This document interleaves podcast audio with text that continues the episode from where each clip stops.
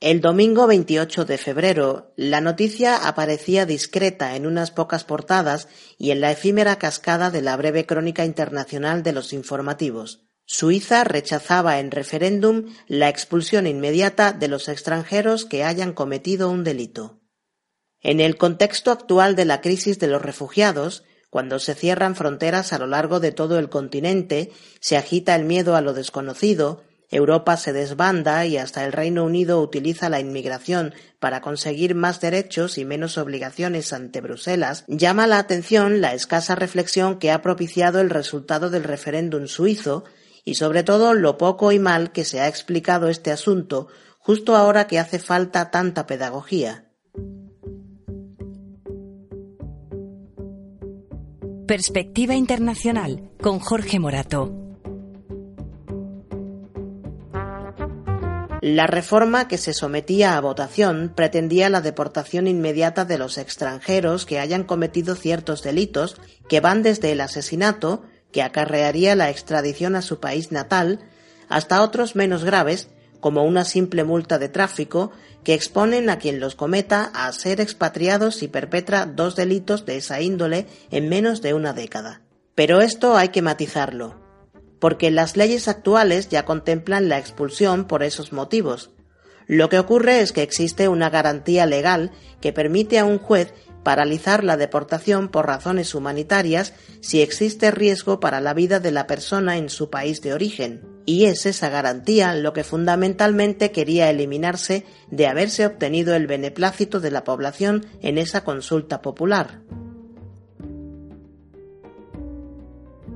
Tanto la legislación de extranjería ya vigente como su reforma y el consiguiente referéndum fueron impulsados por el Partido Popular de Suiza, el SVP, por sus siglas en alemán, que es calificado por los analistas como ultraconservador, populista de extrema derecha, antieuropeo y contrario a la presencia de extranjeros en territorio nacional. De los 200 escaños del Parlamento Federal, el SVP tiene 65, es el partido mayoritario. En el Poder Ejecutivo, dos de los siete asientos están ocupados por ministros de esta formación, que además cuenta con una amplia representación en los parlamentos regionales. Datos para el análisis.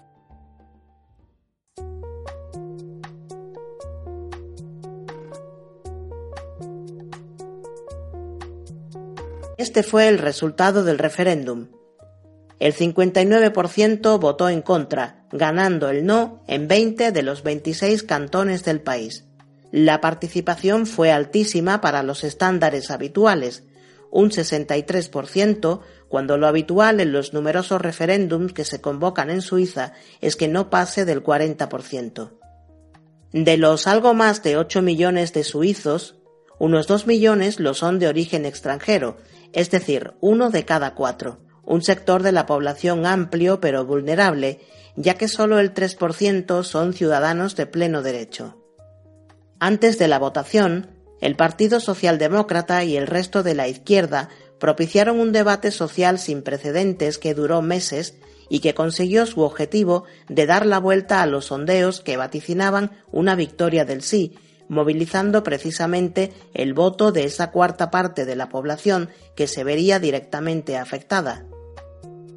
La iniciativa de reforma cosechó además unas 50.000 firmas en contra, apoyadas por numerosas personalidades de la cultura y el deporte, y expertos legales y analistas políticos, contrarios a la misma, la calificaron de inhumana y de propiciar una Suiza de dos niveles donde se trataría a los extranjeros más duramente que a los ciudadanos nacionales. Para persuadir a votar a favor, el Partido Popular de Suiza utilizó un polémico cartel en el que se veía a una oveja blanca expulsando de una coz a otra negra con la bandera suiza de fondo. Un cartel que ya empleó en 2010 para impulsar la legislación que rige ahora y que en su momento despertó una oleada de condena internacional. Los contrarios a la propuesta, que la calificaron de racista e incluso de neonazi, transformaron la cruz blanca de la enseña nacional en una esvástica junto a un eslogan en el que comparaban Suiza con la Alemania de Hitler y la Suráfrica del apartheid.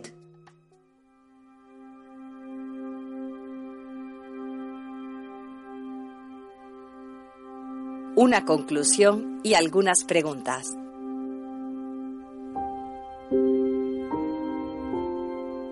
La conclusión es que no hay conclusión, porque según un experto consultado por la agencia de noticias Associated Press, la legislación vigente todavía no se ha desarrollado por completo y por tanto se espera un endurecimiento del marco jurídico aplicado a los extranjeros, independientemente del resultado del referéndum.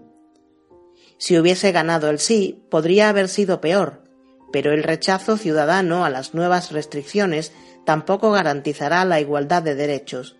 Sin embargo, las preguntas no son necesariamente pesimistas, y son las siguientes. ¿Qué ocurriría si las democracias europeas ofrecieran mejores mecanismos de movilización política a los residentes extracomunitarios, dándoles voz para que opinen sobre aquello que atañe a sus propios derechos? Y si las fuerzas políticas de centroizquierda defendieran esos derechos en la práctica y no solo en sus programas electorales, hasta el punto de integrarlos en las diferentes agendas nacionales,